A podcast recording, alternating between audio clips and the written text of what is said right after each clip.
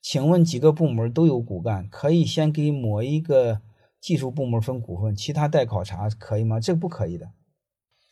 在企业里边，我想讲，先讲一个东西，就是我们做企业建立一个制度，你会发现，我们要的就是大家形成利益的共同体，别形成零和博弈。但是你会发现，我们建这个制度的时候，它底层还有一个原则，一定要确保一部分人的平等。平等啥意思呢？咱同样都是部门经理。即便是你来的早点我们也要平等，叫人人有份我们一定要有这种思想，因为中国人有一个熊毛病，叫不患寡而患不均。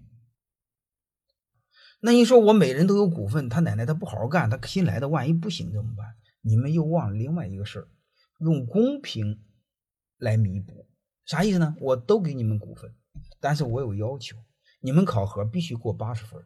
如果不过八十分，我有权把股份收回。能听明白了吗？你用这个逻辑，你会发现，你们问我的是技术，你们有没有发现，当你们问我某一个怎么用的时候，表面的技术的时候，我都先给你讲底层的道理。如果底层的道理你错了，上面全是错的。但问题是，你们特喜欢面上的雕虫小技，但是各位面上雕虫小技很无聊，很无聊的。我不希望你们学那，我更希望学底层的道理。